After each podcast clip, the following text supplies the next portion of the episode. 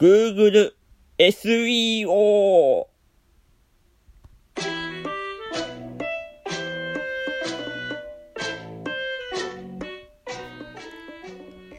はい、どうも、カエルです。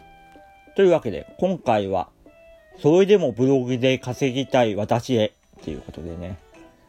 ブログ副業。まだ若干ね、もう、もう、ほぼほぼ、そういう話消えたのかなと思ったらね、まだそういう話で盛り上がってる界隈もあるみたいで、ね。でもね、現実、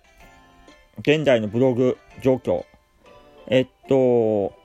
ブログの検索流入っていうか、ブログの流入ですね。大体2種類なんですよね。まあ、SNS、まあ、Twitter、Instagram、もしくは、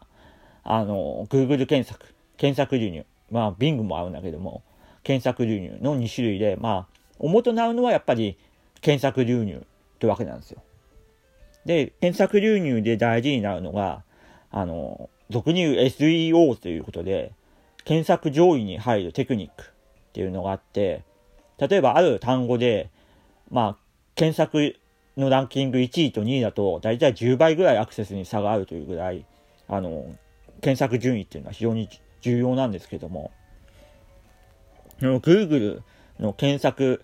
の順位を決めるのは、まあ、Google 内の、まあ、なんか1000種類のいろいろなことを調べた、なんか AI による、なんか、まあ SEO っていうか、まあね、AI が調べてるんだけども、その検索順位が、最近ね、俗に言う商業サイト、まあいうかにプロのサイト、うん、まあ、ウェブメディアって言ったらいいのかな？あのプロが普通の記者さんが作ったウェブメディアをかなり優先するようになって、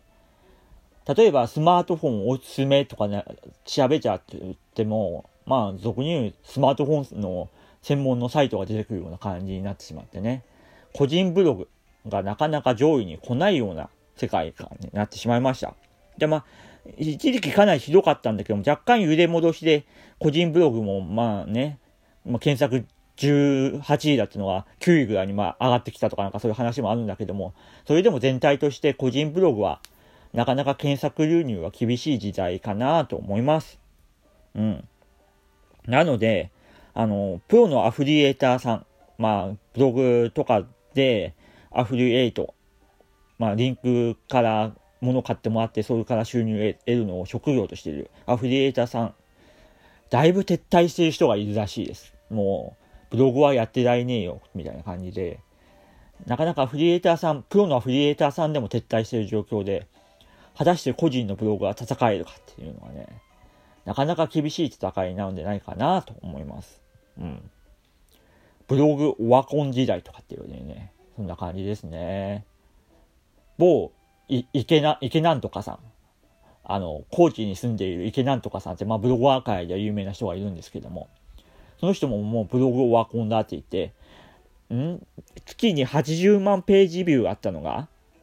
あの、現在は月5000ページビューまで落ちたっていうようなね、そんな話もあるぐらいなんで、まあ、月5000ページビューはね、俺の動物の森ブログとほぼ同じじゃんって感じでね、どこまで落ちたねんって感じなんだけども、まあそんな感じで、なかなかね、ブログで稼ぐというのは厳しい時代になってきてますし、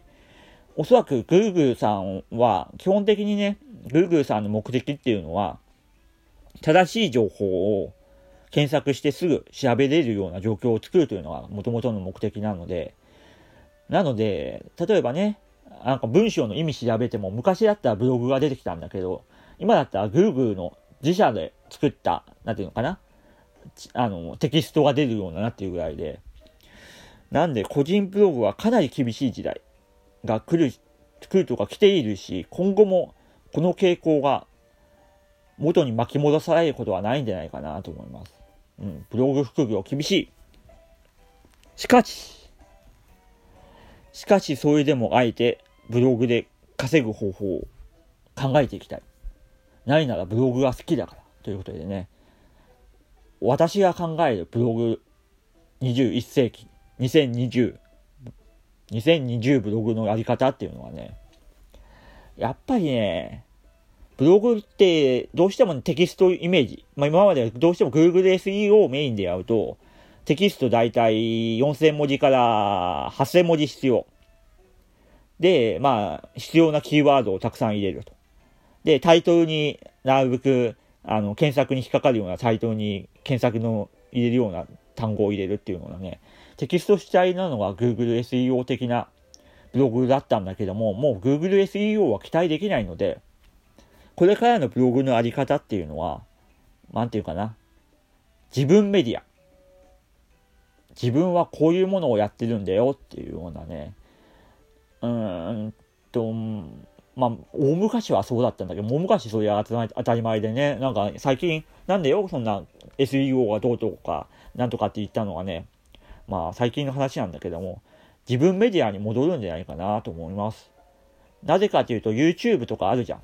ね、YouTube ももう今稼ぐの大変ですよ。でも、ブログに普通に YouTube 載せれるわけですよ。埋め込みで。Twitter も埋め込みで載せれるわけですよ。Instagram も埋め込みで載せるわけですよ。ね、他にもいろいろね、埋め込みでどんどん自分の作ったもの、例えば、まあ今私このやってるラジオトークとかもブログに埋め込むことできるので、そういう感じで自分のやっているメディアのショッピングモール、自分メディアショッピングモールになっていって、まあ、自分のファンを作れって言ってもなかなかファンはつかないのかもしれないけども、まあ、自分メディアの中心にとしてブログを運営していくって形になるのかなと思います。まあそういう意味でもどちらかというとこれからはね、あの SNS、Twitter、Instagram の力入れる方が大事になるだろうし、まあそ、そこから流入させていく収益化の手段としての一つとしてブログって形になるのかなと思います。まあね、大変だけどもね、理屈で言うのは簡単だけども、まあそれを実際にやるのは大変だって感じなんだけども、まあそういう感じで自分メディア